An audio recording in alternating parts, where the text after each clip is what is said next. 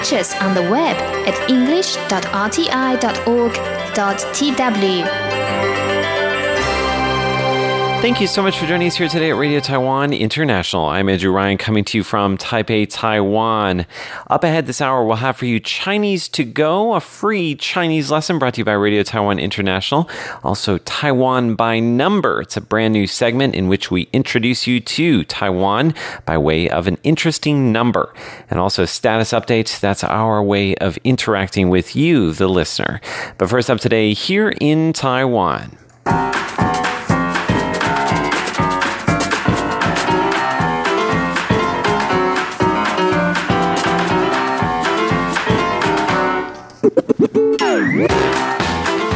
Today is Tuesday, April 9th, and you're listening to Here in Taiwan on Radio Taiwan International. In the studio today, we have Natalie So, Hello. Jake Chen. Hello. I am once again Andrew Ryan. In today's program, we're going to tell you about green burials and how they're on the rise here in Taiwan.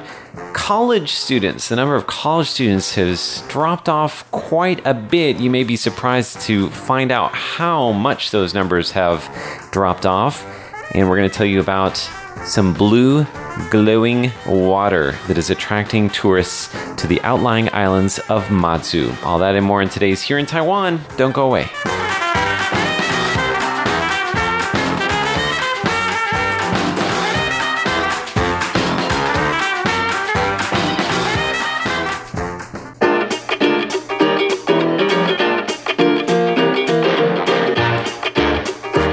Right, before we get to any of those topics, we're going to talk a little bit about this past weekend. Now, uh, we wrapped up a four day weekend on Sunday night. It's now Tuesday.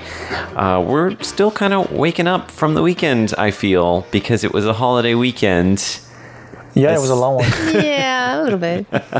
If I could, if I could show you the looks on my coworkers' faces, everybody looks a, a little, A little tired, sleepy, a little, sl- sleepy. a little slow. Lethargic. A little lethargic. Did you uh, get into anything interesting for either the Children's Day? Ah, We went to celebrations? Yangmingshan. Okay. Yangmingshan was nice. Yangmingshan is the uh, the mountain to the north of us here in Taipei City. Mm-hmm. One of the few national parks on a mountain located in a city limit anywhere in the world.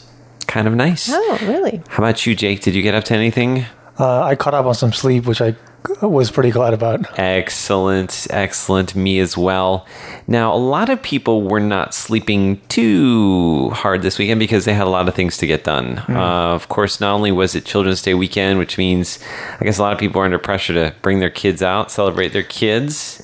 Yeah, the zoo was very crowded that day. Was it? Yes, we have a video of that. Oh, so you went to the zoo as well? No, I didn't go, but we have a news video. Oh, it right. was a free entrance for children. So I, I guess people took advantage of that. I bet. Yeah. Um, and I think interestingly, it's also Women's Day in Taiwan. It's called Funujie, which is strange because we don't really celebrate the Women's Day part of it as much. We kind of more do that on. They just hooked it together. I mean, Women's Day is actually March 8th, but they just put them together to say that we have a national holiday for women and children. Well, and I think also because, like, in the past, if you have Children's Day and the kids get the day off school, but, like, adults still have to go to work, and then you get Women's Day off, but then, like, kids have to go to school. Wait, it doesn't make sense. so everybody gets a day off together. Yay! So, and then the other thing was tomb sweeping. Of course, uh, Qingmingjie, Qingming Festival, is a time when uh, people in Taiwan, uh, Chinese people throughout the world actually, will uh, celebrate tomb sweeping. Well, I guess not celebrate, will commemorate Tomb Sweeping Festival by uh, sweeping the tombs of their ancestors. And in fact, we're going to start off with an interesting story about some of the most popular uh, paper offerings uh, this year. Now, people will burn offerings of paper models that look like things like houses. That's right. And, you know, some of these uh, paper offering makers um, have been in the news talking about the most interesting things they've made. Um, one guy, Mr. Lin, says he's made a space shuttle. I mean, that's the That's point. was creative, right? You you sh- your ancestors are supposed to be able to use the thing in the afterlife, can't right? even Right. use it in the real life. Right. Unless you're an astronaut, right? Maybe they're just really forward thinking, you know. I think, well, maybe there's In- outer space in In- afterlife. yeah, too, they're now right? bound by the laws of physics. They can just travel to outer space. I like that bridging the space time So- continuum. right in the afterlife. Yes. Yeah, and they have some very, you know, uh, luxurious villas, like Mm. one with an outdoor pool and a, and a film studio or cas- and a casino. How do you burn an outdoor pool? It's counterintuitive. I guess it's made Maybe out it's of a paper. drawing- Yeah, drawing it's a an drawing of a outdoor pool. Pool. And the most popular ones were actually realistic miniature gadgets, such as what? Cell phones. Yes, the iPads, things that we're all having spending too much time on. I hope we're not using smartphones in the And I'm afterlife. really, they're too distracting. I'm, I'm going to be zen. laptops. Right. Yeah, really. We need to get away from those things. also, a mini vault containing money. So Everybody be- loves money. US Right. dollars, gold bars, and credit cards. All forms of money that you can think of. It's hilarious. Well, you know, I think this actually the credit card one is pretty smart because right, you have like an endless limit. Like, I mean, Right. who knows how much money's on that credit card? yeah, it's not like anybody's going to come after you now. So. and it's very environmentally friendly, right? You burn one little credit card, and it's like an endless. like That's right. It counts yeah. for Right. infinity. Account. Yeah. Right. I like that. So, and this guy, he says, you know, some people may think our business is bad luck because it has to do with the dead, but I believe we're accumulating good karma for Hmm. the services we provide. So he has a positive outlook on his business. Oh yeah, I think Because Chinese people tend to be very taboo about uh, death related um, industries and, and topics and That's true. Conversations. But Mm. for people who sort of help you with the service, with the funeral procession, they they, they earn a lot of respect from uh, the deceased families. So I'm not surprised that he Hmm. look at himself that way. That's true. Yeah. I'm sure he sees that he's helping them, right? Yeah, he- By making something they, Definitely believe they so. like. I've actually heard that from a lot of people that work in this this type of industry, saying that they actually get a lot of positive feedback from the people they're helping, and they they actually s can see the work that they're doing, um, you know, helping people or making things perhaps a little bit easier on people who are at a really rough spot. They're grieving, right? Right? Yeah. So if you can offer people something that will take the edge off of that grief, that's I mean that's there are few better things you can do than that, right? Yes, Right, that's a that's great way to look at it. Yep. So that's uh, Tomb Sweeping Festival. Of course, that wrapped up over the weekend. Um, and we're going to move on now.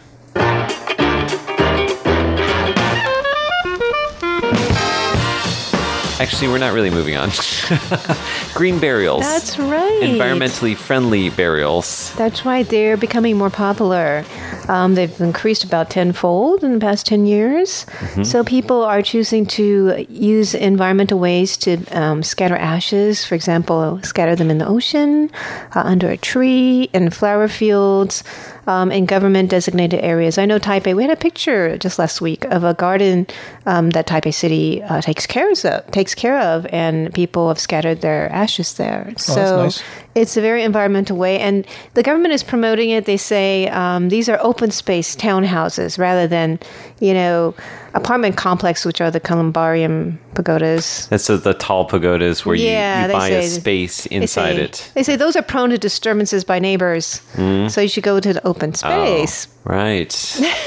okay, good point. Good point. No, so these have to be like government designated areas. It is illegal to dump ashes just anywhere.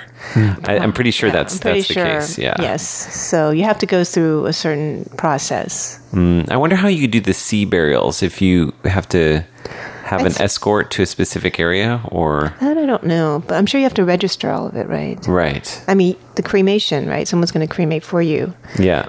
Well, the cremation for sure you would definitely register, but I think also like where what you do with the remains. Although I guess you could take it home in an urn. That's Um, true. but I think they do have a, a record here. So, green burials in 2008, there were 669, and 2017, there are 7,743. So, Hmm. they're growing. And trees, I think, are the most popular. So a tree burial would involve Mm-hmm. um, you pouring the ashes in a place where they would then plant a tree on top of uh, the ashes. So I think it's a great idea. I mean, Taiwan has limited amount of space. Um, certainly, you know, we've had problems with people having to move graves before to pave the way for construction projects, which is never a good thing. Um, Right. It is a huge hassle. A lot of effort has to go into moving things, um, you know, or, you know, grave sites once that they have uh, been set up. But uh, I like the idea. I uh, I'm hoping uh, to also do something For myself someday, not soon. A green burial? yeah, absolutely. I mean, I think by the time it comes around to, you know, time for us to I to. think I would too. Yeah, I same haven't here. told my kids yet, but yeah, I have time, to think about it. Long way to go. hopefully. yes, absolutely. Um, but it seems like a like kind of a, a a bit more of a thoughtful approach to it. Um, it's different from the days of of yon. Do we say that days of yore? Right. When, have- there's a cemetery, right? yeah, the bigger the better, right? Tombstoned. You want a big old plot of That's land. true. You want a big old like if you can afford it, you want a big There's statue. a lot of maintenance involved with that too. My grandpa has one, a big one in, in Taipei. We have to hire someone to, to take care of it. Really? Yeah. Wow. So Yes. So if you if you choose to go the environmentally friendly way, it also not only does it, it reduce the burden on the environment, it reduces the burden on I guess your progeny, your your your uh, children and your children's children. Yeah. So something to think about.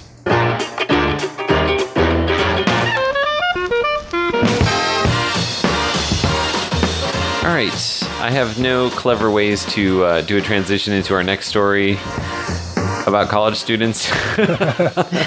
Although college sometimes feels like no, I'm not going to say that. So anyway, college students, you say the numbers of college students are dropping off. In fact, they've dropped dramatically in recent years. Tell us a little bit about that, Jake. Right. Um, actually, we have two sets of figures uh, one from the Ministry of Education and the other one from the National Development uh, Council, which we're going to get into later on, which is a broader picture on the population of Taiwan. Uh, unfortunately, neither, neither figure looks very promising. Uh, so, when we look at colleges, uh, more specifically uh, those who involve who, who enroll in professional uh, continuing education in professional colleges, the number from 2008 to 2018 have more than halved. Um, so less people uh, enroll in education um, when they're not forced to. I, I guess. Oh, so this has to do with being forced to enroll as opposed to just the fact that the birth rate has dropped, so there are fewer students? Um, It, it's when I say forced to, I mean you have to enroll in the mandatory education program until you're 18, I guess, right? right. Um, whereas after that, the choice of going to college, uh, universities and, and colleges is entirely yours. Okay. So in these higher educations, uh, especially in continuing educations across Taiwan, we had 10 years ago more than 80,000. Mm-hmm. Um, and last year there's less than 40,000, so it's more than half. wow, that's a big drop. Yeah. Okay. And the number of teaching staff has um, dropped to one third of what it used to be. Oh, But this could also be because of the birth rate oh too, definitely, though, right? definitely related to the birth rate. Yeah, it is exactly because of the birth rate. Because um, I think five to ten years ago, we used to talk about how birth rate affected the enrollment in in uh, kindergartens and elementary schools, and before we know it, it's affecting high schools and, and universities and colleges. And here's a f- set of figure from the National Development Council looking at the entire population of Taiwan. Now we've entered an aging society last year, having you know population over 65 overtaking the population under 14. But the overall population has been steady somewhat over the years. You know, we have less young people, but more old people. Not so much this year. In the last three months, the total population of Taiwan saw drops for three months in a row, and for the first time. Oh. So uh, this came earlier than their anticipation, which is next year. So People not having kids. Jake, go have a kid. You make it sound so easy. Go buy yourself a Coke and I think it is have relative- dinner and have a child. not not a lot of work on the men's part, but it's more so the wife. But Absolutely. That's Yeah. true. That's very true. Although, uh, you know, it is a long term investment too, right? So Oh, yeah. it's like, long term headache too. Mm, They're with you for at least 18 years. it's a, it's an expense, you know? It's a big investment of time, energy, and resources. I'm gonna make that face and I smile a meme and I'll post it on the internet. Whoever want to have a kid, you know, this is how we- yes, exactly. right. Oh, your response that was classic. Um, I mean, it's it's it's something the government is working on. They're trying to figure out how to increase the birth rate. Um, Yeah. and as you know, as this story points out, it's not just about a shrinking population. It's about how it's affecting different industries or different sectors, right? So, Right. purchasing the amount of purchasing that people do is going down. Of course, Oh, yeah. that could affect the GDP. You know, if you're not sending kids to schools, then the schools are going to shrink. The, the number of jobs for teachers are, is, are going to be fewer. Yeah, considerably. So this is actually, you know, you could even say that this is something like a national security issue or an economics issue, or there are a million different ways this has an effect on a country. If it continues like this in, in another five to ten years, I bet it will be. Yeah. They really need to do something more Yeah. drastic. Yeah. How do you do something more drastic? Well, I mean, make make life friendlier for parents in many ways. Friendlier for parents. I mean, easier for parents. Happy Uh, hour? you know, I think they are working on more subsidies, you know, for preschool education. They need better preschool, and cheaper preschool education. Mm-hmm. And then when kids get older, I mean, the education system, I think, needs to be better than it is and more options. It's it's a lot of pressure. It's, it's no schools? fun for the kids, no fun for the parents. Yeah. Well, I'm talking about, you know, especially junior high, high school, a lot of pressure. Yeah, I can. Im- I can imagine. I, th- I think you need to make it look like more of an attractive lifestyle too. Like how much fun you're going to have with kids. No, not students. Oh. I mean, like parents, young parents, and like showing how a child would fit into their hip and trendy, fun, free lifestyle. right, I totally agree. Um, a lot of my friends in their you know early to late thirties, uh, and I know them for the last three years that I've been in Taiwan.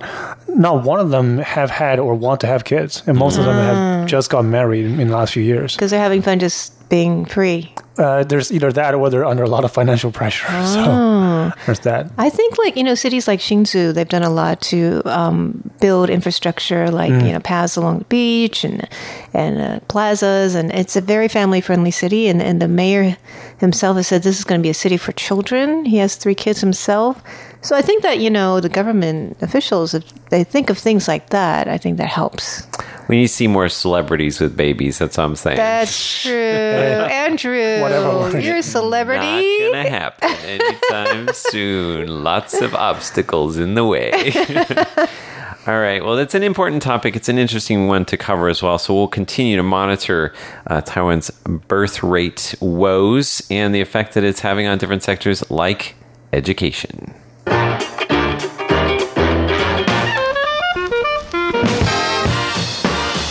Finally, today we're going to leave you with uh, maybe a recommendation, perhaps, of somewhere to go, somewhere that has glowing blue water at nighttime.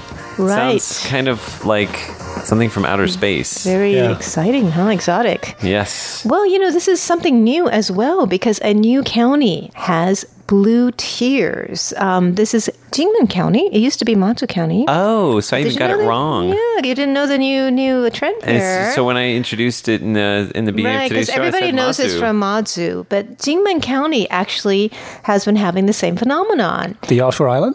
Yeah, yeah, the offshore island. Wow. And during the spring at this time, and basically what it is, um, the blue tears are formed from um, clusters of marine algae that are disturbed by crashing waves, and then they glow uh, this, you know, bioluminescent blue. And it's only prevalent in warm seawater between the months of April and May. So wait, they only glow when they're disturbed. Maybe. It's yeah. like ah, Ah, they- oh, stop it, waves. And you know what's cool about Jinmen is that um, the, it's easier to get closer to them, okay, because of the way Jinmen is the geography there, and um, people can even hold it in their hands. Where in Matsu you can't; you have to be at a distance. Oh, that's nice. Interesting. So yeah. um, you might want to check it out. Does that hurt them to hold them in your hands? I don't think so. I don't think it's like electric light or. If they grow more brightly when you're holding them, then maybe you shouldn't because they're disturbed. Right. Ah, Maybe.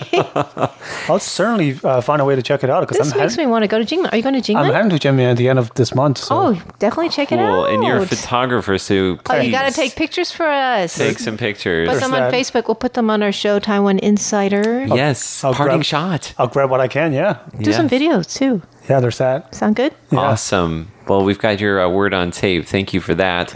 Again, these are the blue tears, not of Matsu as I thought, but of uh, Jinmen, another outlying island of Taiwan. Well, thank you so much for joining us for today's Here in Taiwan. I'm Andrew Ryan. I'm Natalie So. And I'm Jake Chen. Stay tuned. We've got much more up ahead on RTI.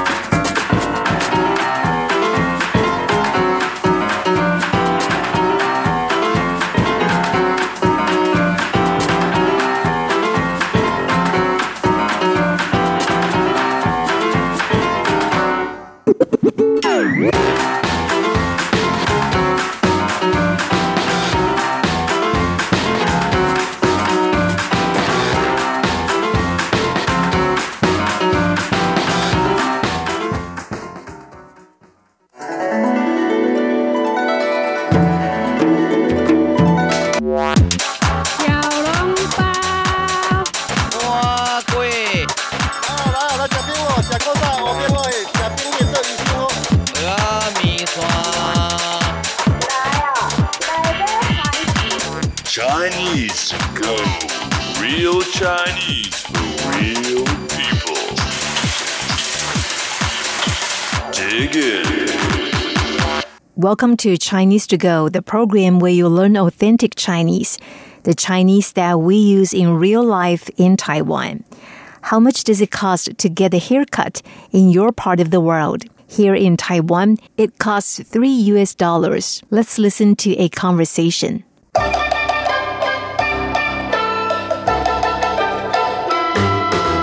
你今天看起来不大一样，你剪头发了吗？多少钱？我昨天去美容院剪的，好便宜，才台币一百元，但是不包括洗。我剪头发都要台币三百元，好贵，简直是敲竹杠。是啊，你们男生的头发短，又很好剪。The guy says, 你今天看起来不大一样，你剪头发了吗？多少钱？ You look different today. Did you get a haircut? How much did it cost? 你今天看起来不大一样。你 you 今天 today 看起来 it looks like 不大一样 a little bit different, not quite the same. 你剪头发了吗？你剪头发了吗？Did you get a haircut? 剪 means to cut. 头发 hair. 剪头发 to get a haircut. 多少钱？多少钱？How much did it cost? 钱 means money. 多少 how much? And the woman says, 我昨天去美容院剪的， 好便宜，才台币一百元，但是不包括洗。 I went to the beauty salon to have my hair cut yesterday. It's so cheap. It only cost 100 NT, but they didn't include a shampoo. 我昨天去美容院剪的。I went to the beauty salon to have my hair cut yesterday. 我 I 昨天 yesterday 去 means to go. 美容院 a beauty salon. 好便宜，才台币一百元。 It's so cheap. It only costs 100 NT. 好便宜 It's so cheap. 便宜 cheap. 台币台币 means the currency used in Taiwan. 台 means Taiwan. 币 currency. 一百元 $100. 但是不包括洗。 But it didn't include a shampoo. 但是 but 不包括 not including. 洗 means to wash. Here it means a shampoo. And the guy says, 我剪头发都要台币三百元，好贵，简直是敲竹杠。 It cost me 300 NT to get a haircut. It's so expensive. It's a ripoff. 我剪头发都要台币三百元， It cost me 300 NT to get a haircut. 我 I 剪头发 to get a haircut. 台币三百元 300 New Taiwan dollars. 好贵，简直是敲竹杠。 It's so expensive. It's a ripoff. 好贵 It's so expensive. 贵 expensive. 敲竹杠 a ripoff. 简直是敲竹杠 It's a ripoff. 是啊，你们男生的头发短，又很好剪。 Yeah, guys have short hair, so it's quite easy to cut. 是啊 Yeah, 你们男生 you guys 男生 guys 短 short 短发 short hair 很好剪 it's quite easy to cut. Before we end today's program, let's listen to the conversation at slow speed again. 你今天看起来不大一样。你剪头发了吗？多少钱？ 我昨天去美容院剪的，好便宜，才台币一百元，但是不包括洗。我剪头发都要台币三百元，好贵，简直是敲竹杠。是啊，你们男生的头发短又很好剪。To download today's text, go to english.rti.org.tw. See you next week.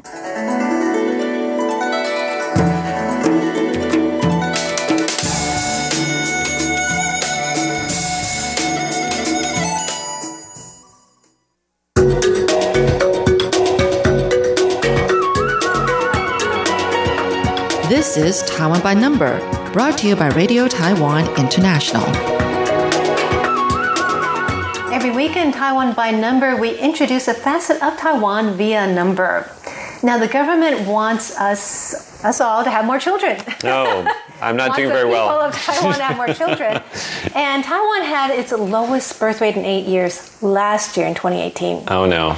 So, Andrew, can you guess what that birth rate is? And I'm talking about how many um, children average per woman per Okay. lifetime. How many uh, children per woman? So, in order to break even, it would have to be two, right? Right. Okay, so less than two. I'm gonna say, well, I think it's like one and a half in America. Uh, Like one? Okay, we'll find out in this video. Let's take a look. That's the cry of the first baby born on the first day of 2018. But last year, Taiwan saw its lowest birth rate in eight years. The average birth rate was only 1.06 babies per woman, down from 1.13 in 2017. For the past 15 years, Taiwan has had one of the lowest birth rates in the world. It reached an all-time low in 2010 at 0.9. In 1990, Taiwan women had twice as many babies or an average of 1.81 babies per woman. The government now aims to increase the birth rate to 1.4 by 2030. One problem is fewer couples are walking down the aisle. Only 135,400 couples tied the knot in 2018. That's about 2% lower than 2017, making it the lowest number of newlyweds in nine years. The cost of raising children is another major factor. Current bonuses for newborns have not been effective. To encourage couples to have more babies, the government plans to expand subsidies and public daycare services for children under five years old. Shirley Lin, RTI News. All right, so Andrew, let's take a look at what that number was. Well, you saw it on the video. Yes. It's 1.06. Wow, so it is That's- close to one. Yes, Look at A that. very good guess. But that's very low. Hmm. And the goal now is to move it up to 1.4 by 2030. So that's what the government wants to do. How do you do that? Babies! well, the government needs to do a lot of things. They are doing some things. They give um, subsidies at birth. They're planning to expand some more subsidies to cover um, uh, children from zero to five. Okay. Giving them some monthly subsidies. They're also planning to increase sub, um, preschools, public preschools. I think that will help because preschool education is very uh, expensive in Taiwan, and that's a big concern once you have that baby. Uh, do you think subsidies will work? I think that's only part of the equation. I think that will help, you know, because financially it does cost a lot to raise a child. But I think also um, there's a lot more involved, like, um, let's see, the education system in Taiwan. If they had more options, um, because education is, is a big source of pressure for kids and families. I oh my goodness. If they had more options, it would make um, life easier for parents and families, um, all the way from zero to 12, uh, 12 years 12 years of education. So I think there need to be more options, whether it's preschool and uh, throughout their lifetime. Yeah. And I also think infrastructure, having more sidewalks, more parks, mm. making the whole environment more friendly to families would help. Yeah, if you're imagining like bringing your, you know,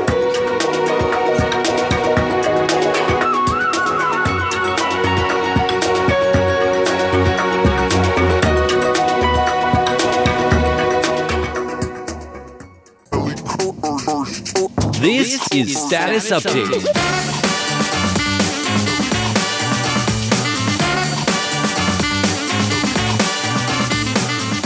Welcome to Status Update. I'm Shirley Lin. I'm John Van Trieste. We'll be getting to your letters and your Facebook comments. But first up, though, we're going to update our status. We just had uh, a long weekend. We did. And uh, yes, it was the Tomb Sweeping Day and Children's, Day. An odd combination to have I next to each other, but there you go. Next to each other. They often fall like right back to back too. Mm. Uh, and, And- it was perfect timing because summer has come to Taiwan suddenly. Oh, yeah. It was, really? What was it like 31 degrees the other day? I know. It jumped up. Yep, John's in his shorts and t-shirt. I'm all summery today. Yeah, totally. Because before you were still kind of like wearing your down jacket almost to cold. to to the radio station. Yeah, I know it was cold. now it's Ah, we got so, sunglasses. Yep, We just need like a cold drink in here, and it would be the perfect summer. that would be Feel. great. I know. Um, I, I guess you didn't really go anywhere the, over the weekend, whereas I did. Um, after getting a bout of something. yeah, but you, you had like the flu or something, didn't you? Yeah, some you kind doing, of flu. What are you doing outside? Uh, well, you know, I think I, I need to get the sun because uh, it's been like almost a week just staying indoors and uh, just getting bored. I had to, to get rest, out and get some sun. Well, what did the doctor Well, say? Well, the doctor couldn't figure out what, what we have. Did Actually, you- my husband got it too. Did they do the quick test? Yes, but we And it was we're negative? not. No, yeah, negative. So Okay. I don't know, but something pretty bad is out there, I think, and it just lingers on, and and so, well, we figured we need to get out, get some sun before the weekend's over. So we went to Ulai, which is I've always called it our backyard because It's uh, we close live in. to you, sort of. yeah, yeah. Still like half an hour away, I think. But Mm, Yes, yes, half an hour drive. into the mountains there. But, Mm-hmm. So what did you do? We went to the old street of um, Ulai. It's a very popular touristy place. It's not a very long street, and there are a few restaurants, but they all kind of serve about the same kind of food and everything. Yeah, it's But- it's a nice little spot. It's not No, anything too fancy, but uh, I think what the chief draws of that area are well, there's a few of them. There's the waterfall. Did you go see that? No, we didn't go that far. So Um, it's a very yeah. nice waterfall. Down I there. know. Makes yeah. for a very nice walk if the weather is nice. Mm-hmm. Uh, there's it's an Atayal village. It's an indigenous village, the closest to Taipei.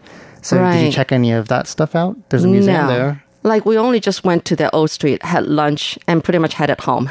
Oh, did you? And the other thing is hot springs. Did you? No. it's a bit warm for that now, but I know it's too warm. Well, some of our friends did, but we didn't. So we just went for the lunch, and I I really like bamboo rice. You know, it's this bamboo a section of bamboo where they stuff it with like rice and different um, fillings, and they, steam, it. Yeah. I love that stuff, and I had the best this time. Uh, one of the restaurants, I mean, it was uh, the one where it had more fillings than just rice for the first time. And actually, it's not just rice; it's millet too, right? Um, I think it depends what you get. Oh, okay, but I think it's but- like you, you know sticky glutinous rice Sticky rice. and yeah, glutinous rice and um, millet. I think it was yummy and so much you know different kinds of fillings. I think there was like taro uh, cubes and then oh gosh, I can't remember what else there were, but it was the best one I've ever had because it's one of my favorite food. It's kind of cool. You break it. It's like the bamboo is also a sort of dish. Right. You kind of break it open, crack it open, and that you have like something to hold all that sticky rice with. Right. And you just eat it right out of the bamboo. Yeah, and it's Uh. got the bamboo flavored all you know sunk into the rice and everything, so it's it's great. I great. think it's something you can often get in Taipei. At least I've never seen it here. Yeah, that's why when I get out there, I make sure I have that. I do too, actually. Yeah. Although I haven't been there in a while, while I should plan a trip. Oh, we should go. It was nice. Anyway, the sun was out and all that. Well, I hope you All feel right. better. Yeah, I really hope so too. You still sound kind of under the weather. I know, I know. maybe the summer weather will make you feel better. Like I said, I let's get like a so. I don't know, uh, ice cold water, Mm. just, you know, sparkling water or something with some mint in it. it sounds Yeah. the perfect day for that sort of thing. All right. Well, anyway, we just love to get your letters, and we're going to do that right now. So please uh, keep us uh, informed of what you think about our programs. Our address is PO Box 123 199 Taipei, Taiwan. Our email address is rti at rti.org.tw. And as always, you can leave us a Facebook comment. We look forward to reading what you have to say. Yes, and the first one I have is from Jordan Hayburn of Northern Ireland. Good to hear from you again. Yes. And it says here Dear Radio Taiwan International, I'd like to present my reception report uh, to your broadcast on 9405 kilohertz in the English language on March 26th. And it says that before I begin my report, I'd like to mention that my listening is done remotely via my own radio, which I sent to Finland.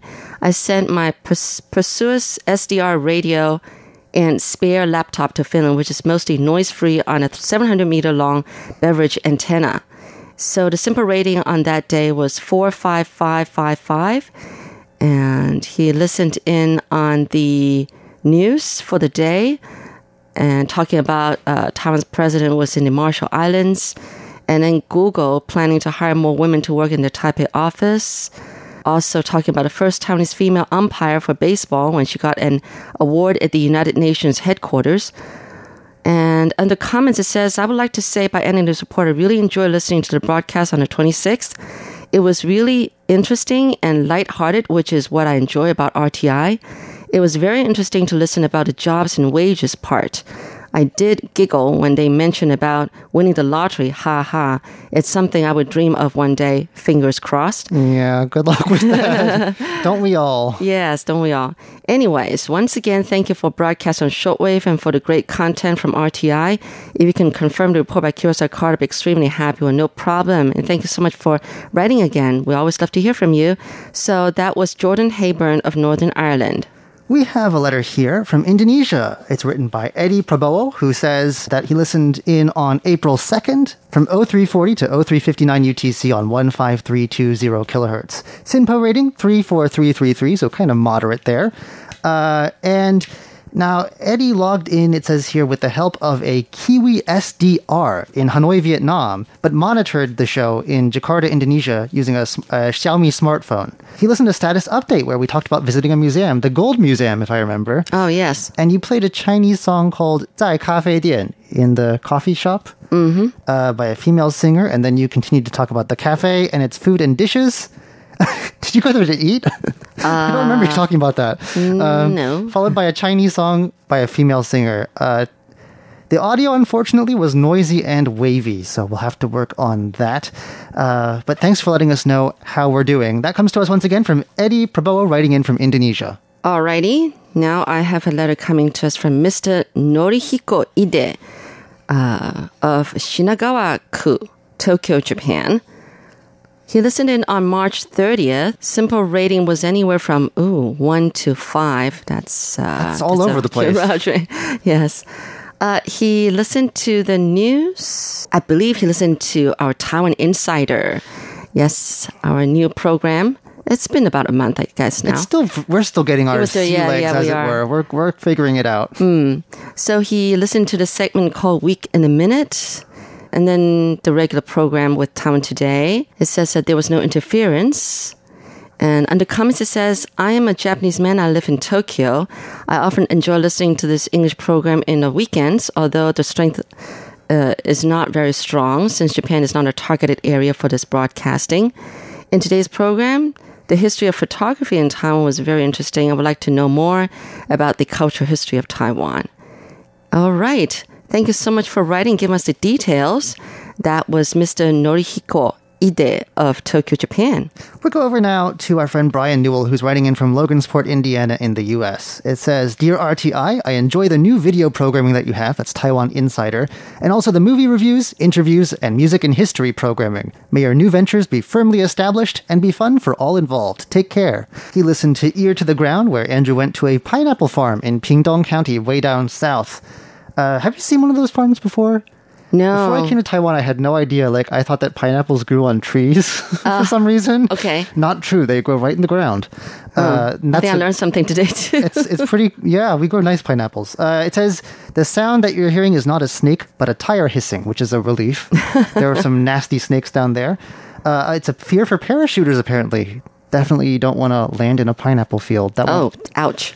yeah, uh, not great for your parachute either, I imagine. Also, Jukebox Republic uh, with Sandy Huang and Huang Xiaomei. Let's meet in Taiwan. A viral video sung in Japanese. Then an episode of Curious John about the Mazu procession, the Dajia Mazu procession, which I think is happening right about now. Mm-hmm. And another sorry, Taiwan by number. Uh, a new feature that we have here as part of Taiwan Insider. President Tsai stopped over in Hawaii uh, after a visit to South Pacific allies. So that comes to us once again from Brian Newell of Logansport, Indiana, USA. Thanks for writing in and thanks for listening. All right, now we move over to England. This is coming from Roger Tidy. And it says, Hello again. I hope you're all well at RTI, enjoying warm and sunny spring weather. The weather here has been good, but the temperature is falling, and the next few days are expected to be cold and cloudy. Uh, here is my latest report, which is for March 31st. And the comments, he says, I enjoyed the most of this day's programs, but was frustrated by the difficulty I had listening to on the line. The subject of this week's edition was the work being done by a Taiwanese organization to improve healthcare in Thailand, Indonesia, and Myanmar, which ought to have been an interesting topic because it is an example of how Taiwan is helping its regional neighbors. However, I found a program which consisted of an interview with a woman called Dr. Nina Gao difficult to understand because of the quality of the phone line on which she was speaking. I also found it difficult at times to understand her accent. However, I think that the latter problem could have been overcome if she had been interviewed in the studio rather than via a phone line. In this connection, I should like to point out that I was listening on a very good internet connection and was wearing a good pair of headphones that blocked out all extraneous noise. Surely, if I had a problem following the program, listeners using a shortwave radio would have been had an even greater problem doing so. Oh, yes. I would urge you, uh, wherever possible, to interview guests, especially if there may be a problem with their English diction in the studio or some other suitable environment uh, rather than rely on the telephone. Fortunately, my response to your other programs was positive. In particular, I liked John's feature about the Taroko National Park in his Curious John program. It seems that this vast area in the east of your country would be an excellent place to visit if I ever came to Taiwan. It was interesting also to hear about the customs of the local Taroko people and the microclimates of the area. John's other show, Time Traveler, which was also broadcast today, remains one of my favorite RTI programs. In this week's edition, he spoke about the early history of photography in Taiwan, revealing that the early photographic works he spoke about used the medium of glass plates instead of film, and that the people who took the pictures were from a range of backgrounds and not necessarily professional photographers. This day's broadcast also consisted of In the Spotlight, in which Shirley interviewed a Spanish couple who have made a successful business out of re- researching hostels in Europe and Asia.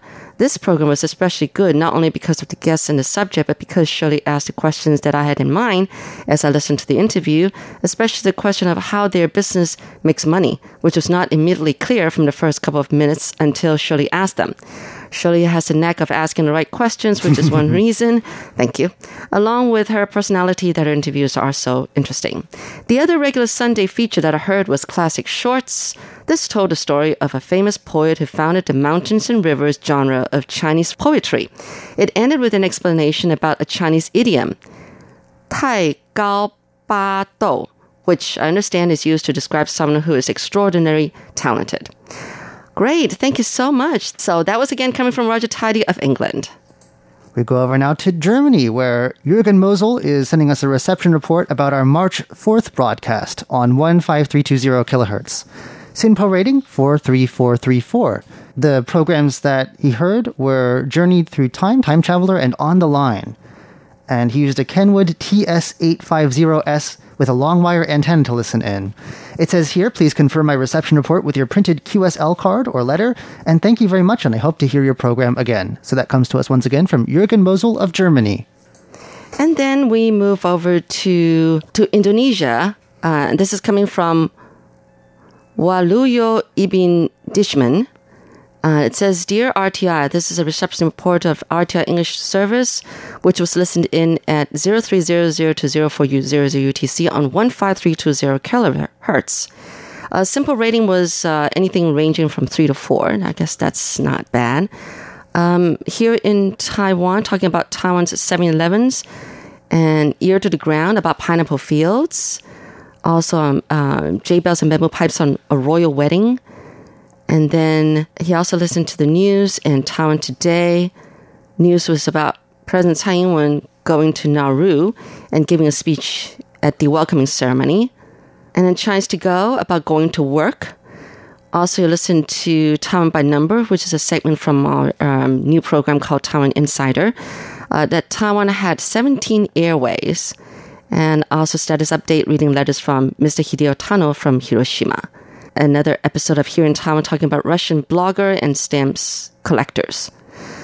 All right, so that was coming from Waluyo Ibn Ish Ditchman of Indonesia. Thank you so much for your letter. It's a Facebook roundup. On April 3rd, we posted a video that you did, Shirley, about a marching band that's hoping to win big. Hmm. Uh, Mahesh Jain says, awesome. I'd love to have this in my school too. Mohammed Sadiq sa- Sial says, wow, nice report. And Benjamin Fan says, heading for that future Chiang Kai shek Memorial Hall career. I think those are, you have to be a military member to do that. But yeah, there's Yeah. a, it's sort of like that. It's an honor guard. They do a changing of the guard ceremony. Yes, I don't yes. think any musical instruments are involved, but No, oh well. not for those. Uh, then on the same day, we posted a our latest edition of Taiwan Insider. Chao Yuan says the anchors are great, and yes, they are. They spend a lot of time working on this. So Yeah, we're talking about Andrew Ryan and Natalie So. Yes. And on April 5th, we had probably one of my favorite videos from the past week about a 77 year old running champion who wants to keep going into his 80s. Wow. He's won gold medals and everything. Uh, and Helmut Matt writes, Congratulations. And I think uh, big congratulations are in order indeed. Yes, and it's good to hear from Helmut Matt. All right, well, thank you so much for joining us today on Status Update. Do write us. We always love to hear from you and want to know what you think about our programs, good or bad. Our address, again, is P.O. Box 123-199 Taipei, Taiwan. Our email address is rti at rti.org.tw. And of course, you can always leave us a Facebook comment. We look forward to reading what you have to say. Yes, until next week, I'm Shirley Lin. I am John Van Trieste. Goodbye for now. Bye.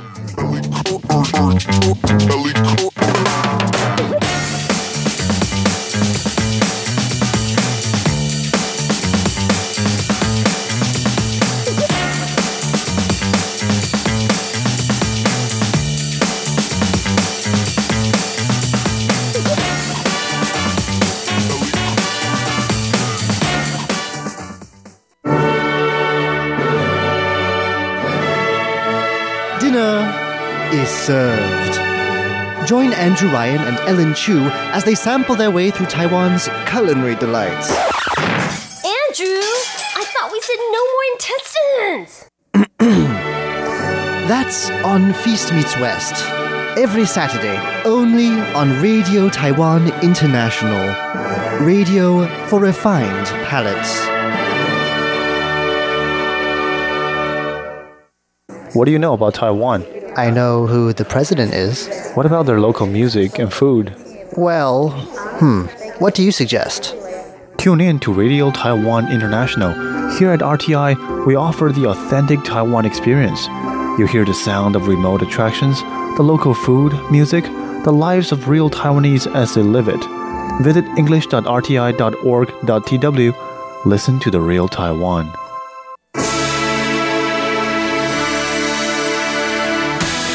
Thank you for listening to Radio Taiwan International, broadcasting from Taipei, Taiwan. Check out our website at english.rti.org.tw. Again, that's english.rti.org.tw for the latest news and features from Taiwan. You can also listen to our programs and watch videos as well. Our 60 minute English language program can also be heard every day at the following times and frequencies.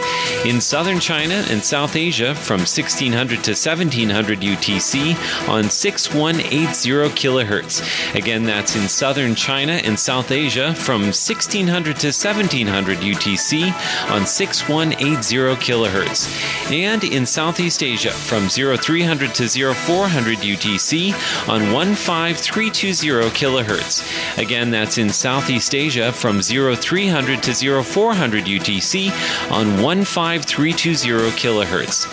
We'd love to hear from you. Please send your comments to PO Box 123 199, Taipei, Taiwan. Again, that's PO Box 123 199, Taipei, Taiwan. Or send an email to rti at rti.org.tw. Again, that's rti at rti.org.tw. Also, visit us on Facebook. The address is fb.me forward slash Radio Taiwan International. Once again, on Facebook, we're located at fb.me forward slash Radio Taiwan International for videos, photos, and news of interest from Taiwan. Thank you once again for listening to Radio Taiwan International.